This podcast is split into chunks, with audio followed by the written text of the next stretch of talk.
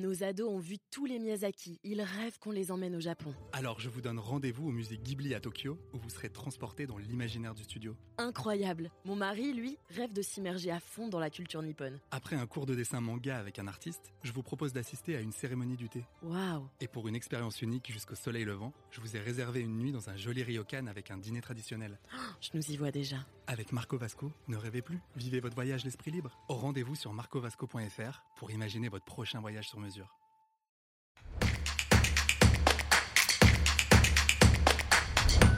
Après avoir acheté un appartement loué, comment peut-on le récupérer pour y habiter? Vous écoutez un podcast imaginé par Le Particulier, le média de référence pour mieux connaître vos droits au quotidien. Aujourd'hui, nous répondons à la question de Rebecca qui vient d'acheter un logement occupé par un locataire. Elle aimerait le récupérer pour l'habiter personnellement et se demande comment faire. Alors, à vos droits, prêt, partez. Rebecca, vous avez parfaitement le droit de récupérer un logement loué vous appartenant pour y habiter. C'est l'un des motifs prévus par la loi qui permet de mettre fin à un bail en cours.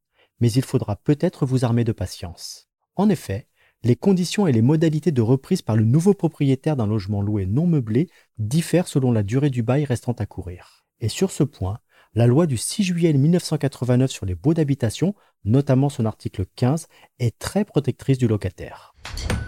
Concrètement, lors de l'achat du logement, s'il reste moins de deux ans avant la fin du bail en cours, l'occupant bénéficie d'un droit au maintien dans les lieux pendant deux ans. Vous pourrez adresser un congé pour reprise à votre locataire au moins six mois avant la fin du bail. Mais ce congé ne produira d'effet qu'à l'expiration d'une durée de deux ans calculée à partir de la date d'achat. Pour revenir à votre situation, Rebecca, je vous donne un exemple temporel d'application. Le 1er juillet 2022, vous achetez un bien occupé par un locataire. L'échéance du bail en cours est fixée au 1er mai 2023, soit seulement 10 mois plus tard. Vous pourrez donner congé à l'occupant au moins 6 mois avant cette date, soit au plus tard le 1er novembre 2022. Mais votre locataire aura le droit de rester dans les lieux jusqu'au 1er juillet 2024. Imaginons maintenant qu'au moment de votre acquisition, la durée du bail restant à courir soit supérieure à 2 ans. Dans ce cas, vous pourrez donner congé à l'occupant pour l'échéance du bail en cours toujours en respectant un préavis d'au moins 6 mois.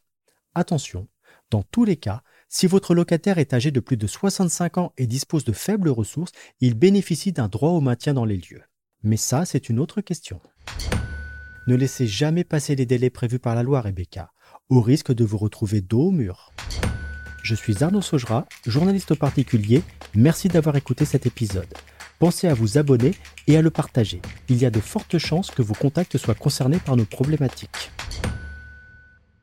Nos ados ont vu tous les Miyazaki. Ils rêvent qu'on les emmène au Japon. Alors je vous donne rendez-vous au musée Ghibli à Tokyo, où vous serez transporté dans l'imaginaire du studio. Incroyable. Mon mari, lui, rêve de s'immerger à fond dans la culture nippone. Après un cours de dessin manga avec un artiste, je vous propose d'assister à une cérémonie du thé. Waouh. Et pour une expérience unique jusqu'au soleil levant, je vous ai réservé une nuit dans un joli ryokan avec un dîner traditionnel.